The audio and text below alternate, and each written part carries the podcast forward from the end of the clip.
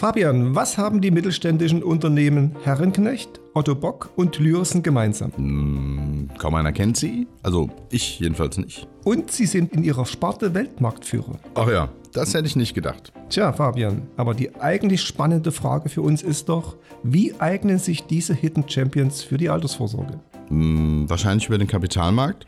Jedenfalls dann fiele mir eine Aktienexpertin ein, die sich auf kleine und vernachlässigte Aktien spezialisiert hat. Du meinst Katharina Ratz, Fondsmanagerin bei Bärenberg. Sie habe ich heute zum Gespräch eingeladen. Ach, das ist ja schön. Und dann geht es natürlich noch um Steuersparen heute. Dein Lieblingsthema. genau. Rente gut, alles gut. Der DIA-Podcast. Willkommen beim Podcast des Deutschen Instituts für Altersvorsorge. Alle zwei Wochen hören Sie hier Fakten und Neuigkeiten rund um die Altersvorsorge. Mein Name ist Fabian Dittrich und ich habe mich inzwischen an die Stimme von Basti Red gewöhnt. Und ich bin Klaus Morgenstern. Wir sind beide Sprecher des DIA.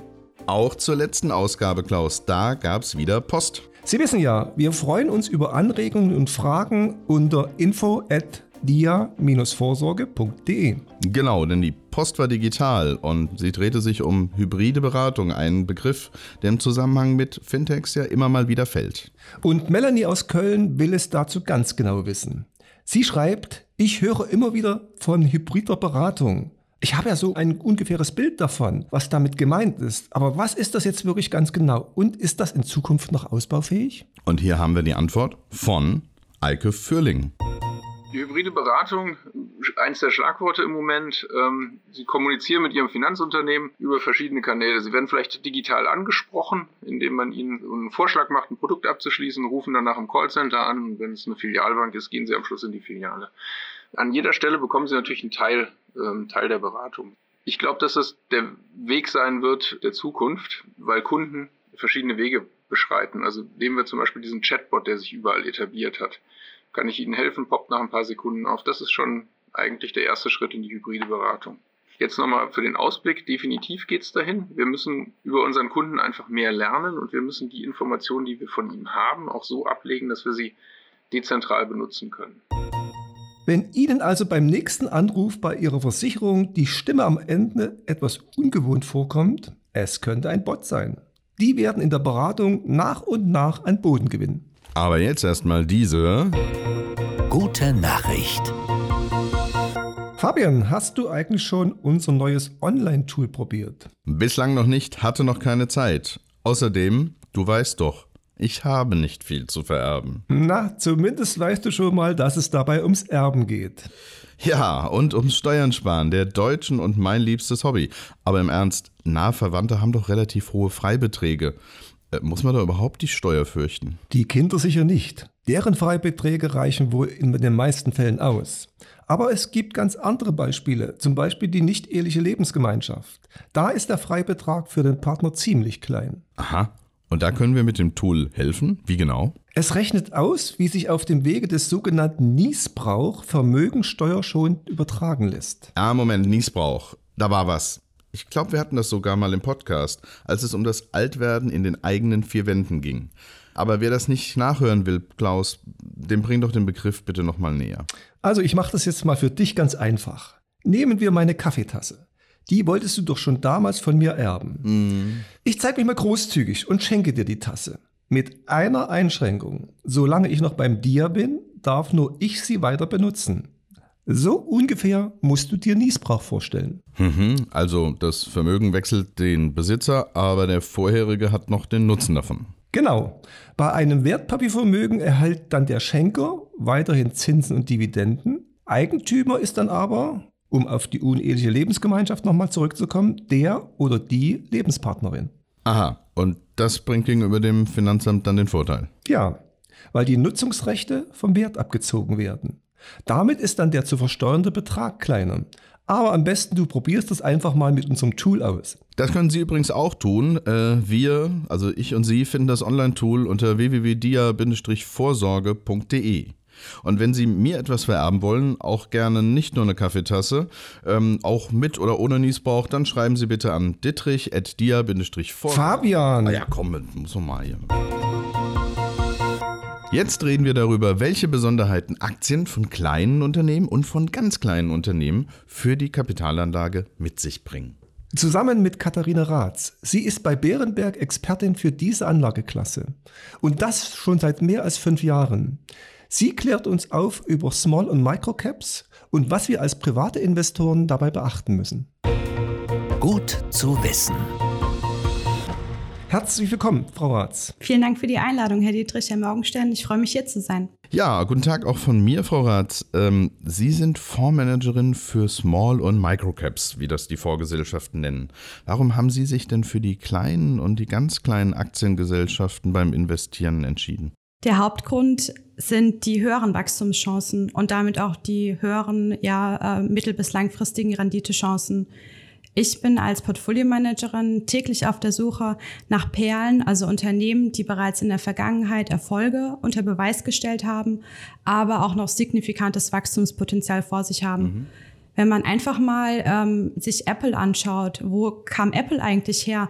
Das Unternehmen hat 2006 erst zwei Milliarden US-Dollar Gewinn gemacht. Jetzt stehen wir mittlerweile bei 95 Milliarden. Okay. Und ich habe es mir zur Aufgabe gemacht, genau solche Perlen zu identifizieren und für unsere Kunden investierbar zu machen.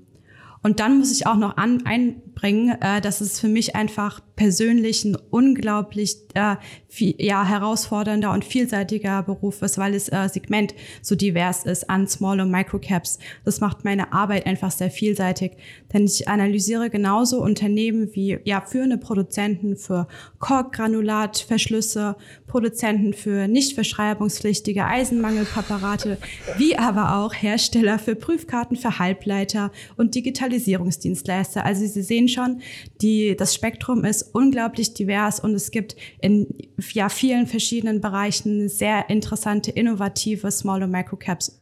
Also die Aufzählung, die war jetzt schon mal spannend, was da alles dazu gehört. Aber vielleicht sollten wir zunächst erst einmal klären, ab wann gehört denn ein Unternehmen in diese Anlageklasse? Die marktgängige Definition befindet sich zwischen ja 50 Millionen bis sage ich mal 5 äh, Milliarden Euro. Das heißt Unternehmen, deren äh, Eigenkapital äh, in dieser Bandbreite bewertet wird, wird auch als Small oder Microcap verstanden. Und wichtig ist es aber für mich an der Stelle nochmal zu betonen, dass diese Unternehmen nicht automatisch äh, ja schlechtere Unternehmen sind mit einer geringeren Qualität, nur weil sie kleiner sind. Ganz im Gegenteil. Häufig sind es Unternehmen, die ähm, ja noch in der Gründergeneration äh, geführt werden oder ähm, äh, Unternehmen, die auch sehr, sehr langfristig denken und damit auch äh, strategisch, äh, strategische Investitionen Position äh, dann unter Entscheidungen auch treffen. Das heißt, nur weil die Unternehmen klein sind, heißt es nicht, dass sie äh, weniger spannend sind, ähm, sondern meist nur, dass der Endmarkt einfach noch klein ist. Wenn wir jetzt mal das ganze Aktienuniversum, also alle börsennotierten Aktiengesellschaften in Deutschland oder in Europa betrachten, welchen Anteil machen die Small und welchen die Microcaps denn darin aus? Der reine Anteil beträgt ca. 14 Prozent der Marktkapitalisierung. Das ist im globalen Kontext in etwa gleich. Klar, es gibt äh, auf länderspezifischer Ebene wenige Unterschiede, aber im Grunde genommen befinden wir uns bei in etwa 14 Prozent. Aber das Interessante ist, dass die Anzahl der Unternehmen deutlich höher ist. Und zwar ähm, beträgt die Anzahl der Unternehmen beispielsweise auf europäischer Ebene 94 Prozent. Das heißt, 94 Prozent aller gelisteter Unternehmen in Europa sind Small- und Microcaps. Und wenn man das jetzt ähm, vernachlässigen würde, dieses Segment, würde einem meiner Meinung nach auch ein sehr attraktiver ähm, Bereich entgehen, weil es wäre ja im Endeffekt auch eine aktive Wette, mhm. ähm, wenn man dort nicht investieren würde. Ja, stimmt. Sie hatten jetzt von Europa gesprochen. Sieht es in Deutschland anders aus? In Deutschland ähm, ist die Markt oder ist der der Börsengang leider kein so, keine so häufige Option wie beispielsweise in Schweden oder in Italien. Ähm, das heißt nicht, dass wir in Deutschland weniger Unternehmertum haben. Ganz im Gegenteil, jeder kennt den deutschen Mittelstand und die Innovationsführer. Aber leider ähm, spiegelt sich der ja die geringere Aktienaffinität auch äh, hier wieder. Also häufig wählen einfach Mittelständler nicht den Weg eines Börsengangs, wie wir es in vielen anderen europäischen Ländern ähm, sehen. Liegt das vielleicht auch an diesen berühmten deutschen Familienunternehmen, die dann einfach im Besitz der Familie bleiben, von Generation zu Generation weitergegeben werden, statt an die Börse zu gehen? Genau, ähm, das ist äh, mit Sicherheit der Fall und leider auch so, dass die Nachteile einfach die Vorteile überwiegen. Ähm, Nachteile eines Börsenlistings sind natürlich die Publikation. Man muss äh, deutlich transparenter am Markt agieren. Ähm, aber was meines Erachtens überwiegt, ist auch der Vorteil, nämlich dass man so einen Börsengang natürlich auch nutzen kann, um die Bekanntheit zu steigern. Wenn man mit vielen ja gelisteten Unternehmen oder kürzlich gelisteten Unternehmen spricht, ist ein wichtiger Faktor eben genau auch das, weil einfach der Börsengang genutzt wird, um äh, dann auch ja das Recruiting zu vereinfachen, also besser an neues Personal zu kommen oder um beispielsweise neue Zulieferer aufzubauen etc. Hm, jetzt rate ich mal, in, die USA sind da wieder uns weit voraus, weil da gehen die Firmen alle ganz, ganz früh an die Börse. Ist das so oder kann man das so sagen? Das dachte ich auch. Ähm, leider gibt es aber in den USA weniger gelistete Unternehmen im Small- und Microcap-Segment als Doch, in Europa. Das hätte ich nicht gedacht. Okay. Tatsächlich, genau. Hintergrund ist äh, vermutlich der, dass äh, Private Equity eine größere Rolle spielt als hier in Europa. Das heißt, die Aktienselektion in den USA im Small- und Microcap-Bereich ist noch mal zeitaufwendiger, weil es einfach weniger auch an Auswahl gibt. Das ist ja nun ein riesiges Universum an Unternehmen und Aktiengesellschaften. Die kann, können sich ja nicht alle einzeln anschauen oder alle der Reihe nach. Wie trifft man da eine Auswahl äh, von Unternehmen, die man sich dann genauer anschaut? Das stimmt. Das ist in der Tat äh, sehr herausfordernd und extrem zeitaufwendig. Ähm, der erste Schritt ist wahrscheinlich der, dass ähm, der Privatinvestor äh, sich fragen sollte, in welches Segment möchte er investieren. Möchte er eher in Wachstumsaktien oder möchte er eher in Dividendentitel äh, investieren? Und mit anhand dieser ja festgelegten Kriterien kann er dann genauer in das Marktsegment einsteigen. Aber dann folgt der wichtigste Schritt eigentlich, ja, die fundamentale Unternehmensanalyse. Ähm, und hier ist es sehr zeitaufwendig, diese Unternehmensanalyse zu stemmen, weil es gibt einfach weniger Informationen, äh, die öffentlich zugänglich sind. Und ähm, diese Informationsbeschaffung bedeutet nicht nur, dass ähm, ja, per se weniger Informationen äh, zur Verfügung stehen, sondern teilweise auch ähm, auf ja, äh, nicht äh, äh, englischer Sprache etc. Das heißt, wenn man die Informationen auch gefunden hat, äh, ist es auch sehr zeitaufwendig, die erstmal zu verstehen. Und dann gilt es natürlich ähm, wiederum, äh, diese Informationen in den Kontext zu setzen, weil die sind ja alle äh, in den Rückspiegel gewendet. Das heißt, die Unternehmen berichten, wie die Vergangenheit, wie das letzte Quartal lief, aber das sagt ja nicht gleichzeitig aus, dass das Unternehmen auch in der Zukunft gut äh, ja, ähm, liefern kann, gut, äh, ähm, eine gute Entwicklung vorweisen kann. Das heißt, ähm, es ist sehr zeitaufwendig und bedarf einer ja, detaillierten Unternehmensanalyse. Mhm. Ich fand das so sympathisch, Frau Rath. Sie haben ja kürzlich in einem Interview gesagt, dass Sie sich um die kleinen und vernachlässigten Aktien kümmern. Wie kommen Sie denn auf das Wort vernachlässigt? Liegt das an den Medien, weil die zu wenig Informationen publizieren über diese Aktien oder wo kommt vernachlässigt her? Genau, aus dem Bereich, ja. Ähm, für viele Marktteilnehmer lohnt es sich einfach nicht, diesen Aufwand zu stemmen. Also erst einmal sehr viel Zeit in die Informationsbeschaffung äh, zu stecken, weil äh, das Marktsegment natürlich auch sehr stark begrenzt ist. Ähm, es ist ein Nischensegment, äh, in der die Investitionssumme äh, deutlich geringer ist als beispielsweise bei Standardwerten, bei Large Caps.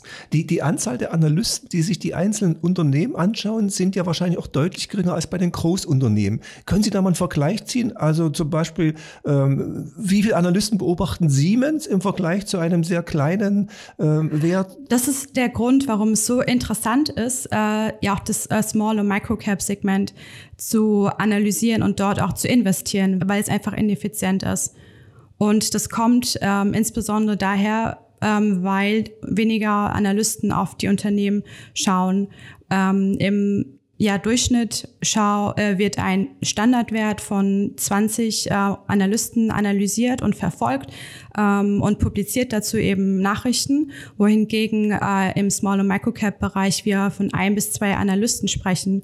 Und häufig äh, unterscheidet sich auch die Qualität der Analysten, weil viele Small- und Microcap-Analysten sehr viel mehr Unternehmen verfolgen müssen und dann natürlich nicht die Zeit pro Unternehmen aufwenden können.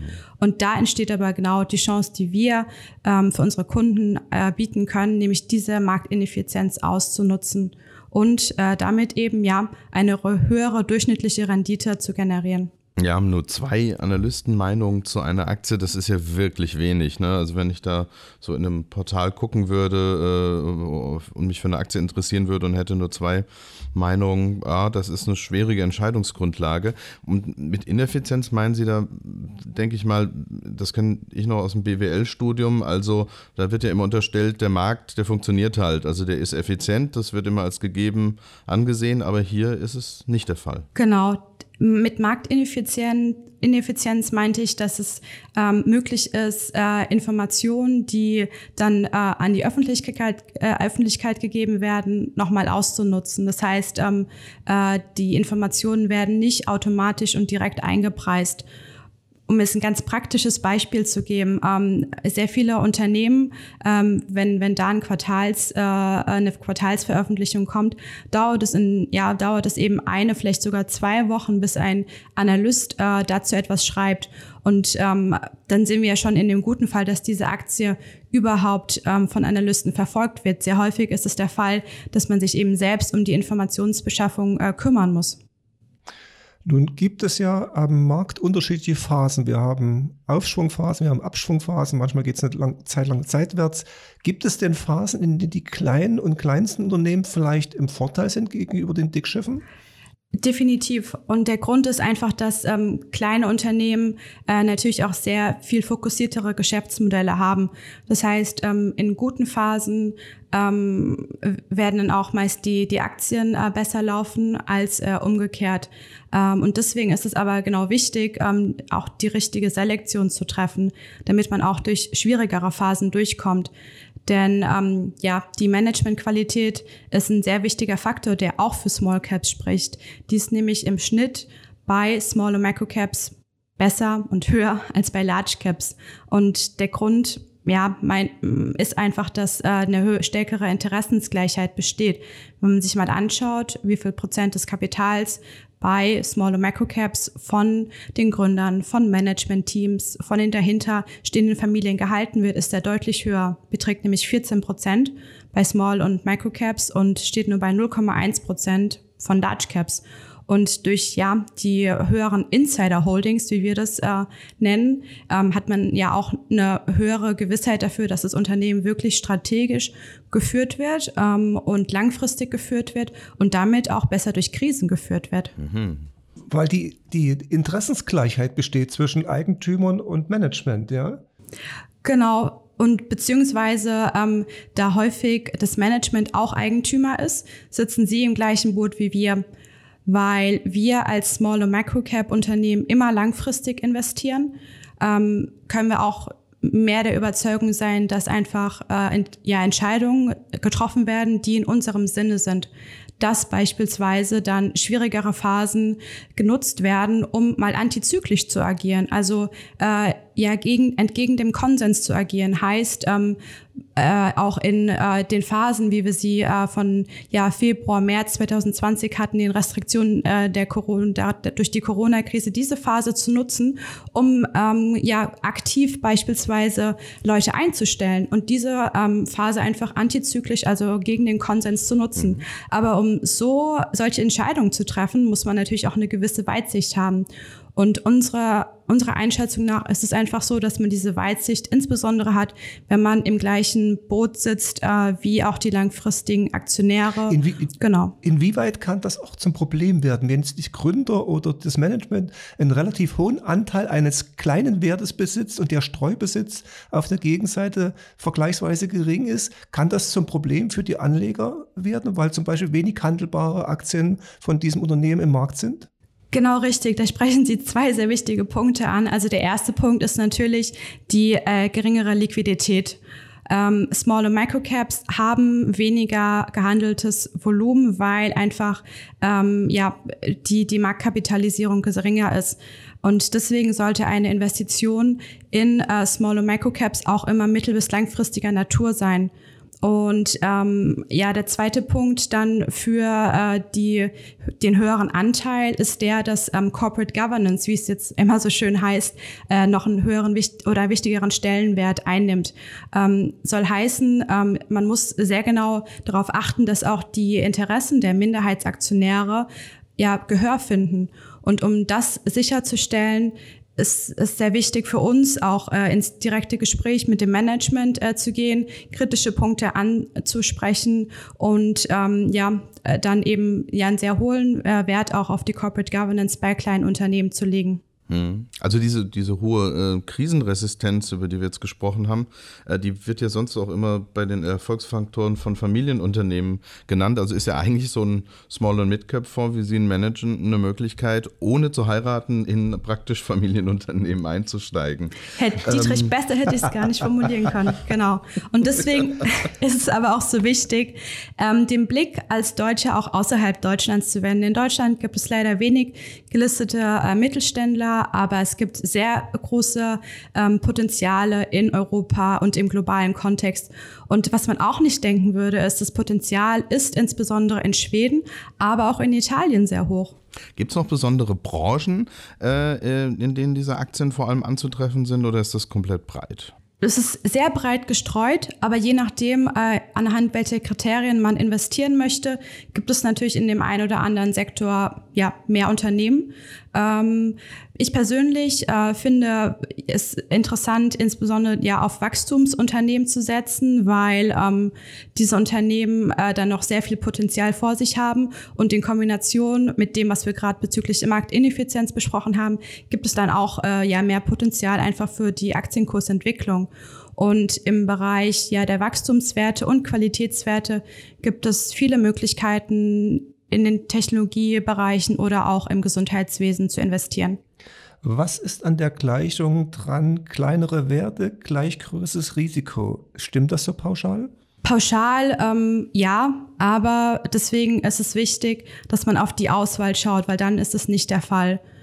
Pauschal ja, weil die Unternehmen fokussierter sind und äh, man sich der Qualität äh, äh, bewusst sein muss und die Qualität genau analysieren muss. Ähm, aber wenn man die richtige Auswahl trifft, ähm, kann man äh, hier im Bereich Small und Micro Caps mindestens genauso gut, wenn nicht sogar besser geführte Unternehmen finden, wie wir es gerade eben mit äh, ja, der hohen Incentivierung und äh, der Kapitalstruktur besprochen hatten und Unternehmen, äh, die einfach auch ja mittel- bis langfristig ein deutlich höheres Wachstumspotenzial haben. Hm. Was raten Sie privaten Anlegern denn beim Einstieg in dieses Segment? Einzelwerte, Indexfonds oder aktiv verwaltete Fonds? Meiner Meinung nach ähm, ist es ja sehr, sehr zeitaufwendig, ähm, die richtigen äh, Unternehmen äh, dann zu finden, weil einfach die Informationsbeschaffung sehr schwierig ist. Und ähm, deswegen bin ich der festen Überzeugung, dass ähm, mit der richtigen Auswahl des Portfolio-Managers ähm, ja die richtige Wahl dann auf einen aktiv gemanagten Fonds fällt, weil einfach der Portfolio-Manager die Marktineffizienzen mittel- bis langfristig ausschöpfen kann und damit dann auch Nachkosten ähm, ja Mehrwert für den Endkonsumenten liefern kann. Mhm. Also Klaus, siehst du, wie bei uns, es gilt die alte Regel, don't try this at home. Das stimmt in der Tat, weil die Volatilität ist deutlich höher. Und ähm, man muss einfach sehr nah an den Unternehmen dran sein, um dann einschätzen zu können, wann ist die ja, Kursreaktion übertrieben oder nicht und ähm, das ist genau das, was wo wir als aktive Portfolio-Manager auch unseren Kunden Mehrwert generieren können. Wir verstehen die Unternehmensmodelle sehr gut, wir verstehen die strukturellen Treiber dahinter gut und wissen dann auch, wenn Informationen an den Markt kommen, was ist die voraussichtliche ja, ähm, äh, Entwicklung des Kurses an dem Tag. Und wenn die eben äh, anders ausfällt, äh, können wir dann auch schnell und pragmatisch entscheiden, um das auszunutzen. Fabian hat gerade nach privater Kapitalanlage allgemein gefragt. Ich will die Frage mal noch ein bisschen verengen. Was ist mit der privaten Altersvorsorge? Eignen sich Small- und Microcaps dafür? Meine Überzeugung ist definitiv ja, weil ähm, ja sie einfach zum Marktsegment per se gehören. Wenn man das jetzt nochmal ähm, zurückführt auf die 14% Marktkapitalisierung, die Small- und Microcaps innerhalb des gesamten Aktienuniversums äh, haben, dann sieht man, dass, äh, ja, dass, es, dass das die neutrale äh, Positionierung sein sollte. Aber darüber hinaus ähm, kann man ja mit der Gewichtung spielen und sie muss auch individuell angepasst werden, je nachdem, äh, was die Risikobereitschaft ist und was auch der Anlagehorizont ist. Denn mit höherer Volatilität sollte natürlich dann auch ein längerer Anlagehorizont einhergehen, um dann im Zweifelsfall ähm, ja auch die Möglichkeit haben, ja zu haben, die Schwankungen auszusetzen. Aber der lange Anlagehorizont ist ja bei der Altersvorsorge gut gegeben. Wir reden da hier, wenn ich rechtzeitig anfange, über Zeiträume von 30 bis 40 oder mehr Jahren. Genau richtig. Und deswegen ähm, finde ich, dass äh, je nach ähm, Alter Small- und Microcaps auch einen höheren Anteil als 14 Prozent im ja, Aktienportfolio haben sollten. Mhm. Ja, zum Schluss stellen wir allen unseren Gästen immer zwei Fragen. Die erste ist, wie stehen Sie zu einem geplanten staatlich verwalteten Fonds für die Altersvorsorge? Ja, das Rentensystem steht meines Erachtens äh, ja vor einem großen Problem, äh, das definitiv äh, gelöst werden muss. Wie man das Problem am besten löst, kann ich nicht vollumfänglich beurteilen, aber ähm, ja, ein erster Ansatzpunkt sollte es meines Erachtens schon sein, den Aktienanteil zu erhöhen. Ähm, wenn man jetzt jetzt sich beispielsweise die, den Aktienanteil in der deutschen betrieblichen Altersvorsorge anschaut, mit nur knapp 17 Prozent, sieht man eben klar, dass Deutschland da leider Schlusslicht ist ähm, und im internationalen Vergleich noch deutlich aufholen kann. Und ich finde, das wäre ein erster Ansatzpunkt, um eben auch die Chancen, die der Aktienmarkt und das Small-Mid-Cap-Segment bietet, zu nutzen. Zum anderen haben wir noch eine sehr persönliche Frage. Wie gut sind Sie selbst fürs Alter aufgestellt? Ich habe da so eine Vermutung. Wie sieht die denn aus? Ja, ich denke mal, Aktien spielen eine große Rolle und darunter sind bestimmt auch so der ein oder andere kleine Wert zu finden. Das stimmt in der Tat, ja. Äh, ich denke, ich bin gut aufgestellt, weil ich seit ja, Schulzeiten in Aktien investiert bin und seitdem ich äh, Portfolio Manager bin, auch in meinen eigenen Fonds investiert bin.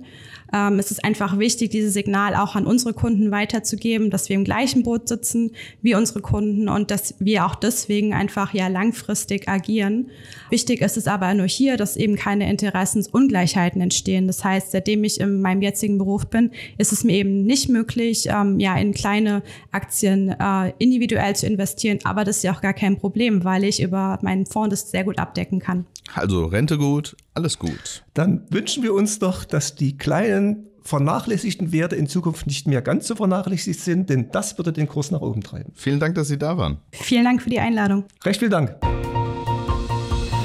So, Fabian, was bleibt? Ich werde mein Portfolio demnächst nochmal unter die Lupe nehmen und schauen, ob ich kleineren Aktien nicht etwas mehr Raum einräumen sollte. Hast du denn welche? Ich habe seit längerem ein ETF auf kleinere internationale Fintechs. Aha, die deutschen Hidden Champions hat der Herr also nicht. Nein, äh, da gibt es einen guten Grund dafür. Meine Frau hält in ihrem Depot schon seit längerem einen Fonds auf den MDAX und da wir beide Portfolios immer zusammen betrachten, habe ich darauf verzichtet. Verstehe, wegen der Klumpenrisiken. Ganz richtig. Aber bevor du alle meine Positionen wissen willst, machen wir für heute lieber Schluss. Klar, und dann reden wir beim nächsten Mal über die ganzen Nieten, die du bei der Kapitalanlage gezogen hast. Ja, das räume ich gern ein. Es gibt auch Fonds oder Aktien, die eine Zeit lang mal geschwächelt haben. Aber ich habe viel Geduld mit Ihnen, so wie auch mit dir. Wir hoffen, die Ausgabe heute hat Ihnen gefallen. Und scheuen Sie sich nicht, uns weiterzuempfehlen. Bis dahin bleiben Sie im Dialog. Und sorgen für das Alter vor.